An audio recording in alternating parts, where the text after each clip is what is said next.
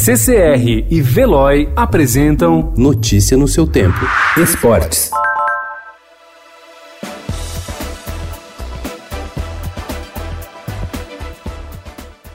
O novo coronavírus já mostrou que não distingue as pessoas. Atletas em plena atividade estão sujeitos à contaminação. Foram os casos de Paulo de Bala e Kevin Durant, entre outros. A Covid-19 pegou em cheio também um piloto da Stock Car. Bruno Batista, de apenas 23 anos, passou oito dias na UTI de um hospital em São Paulo.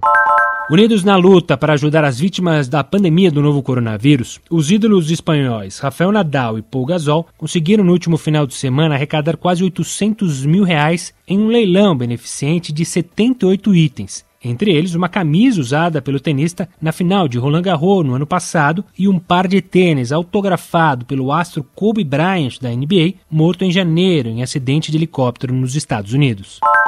Fernando Diniz, treinador do São Paulo, diz ser favorável à contratação de Cavani, mas tem consciência de que é uma negociação muito difícil. De acordo com o técnico, não há equipe que rejeite a chegada de um jogador do nível do uruguaio, que ainda está em pleno auge, mas dá mostras de que sua passagem pelo Paris Saint-Germain está no fim.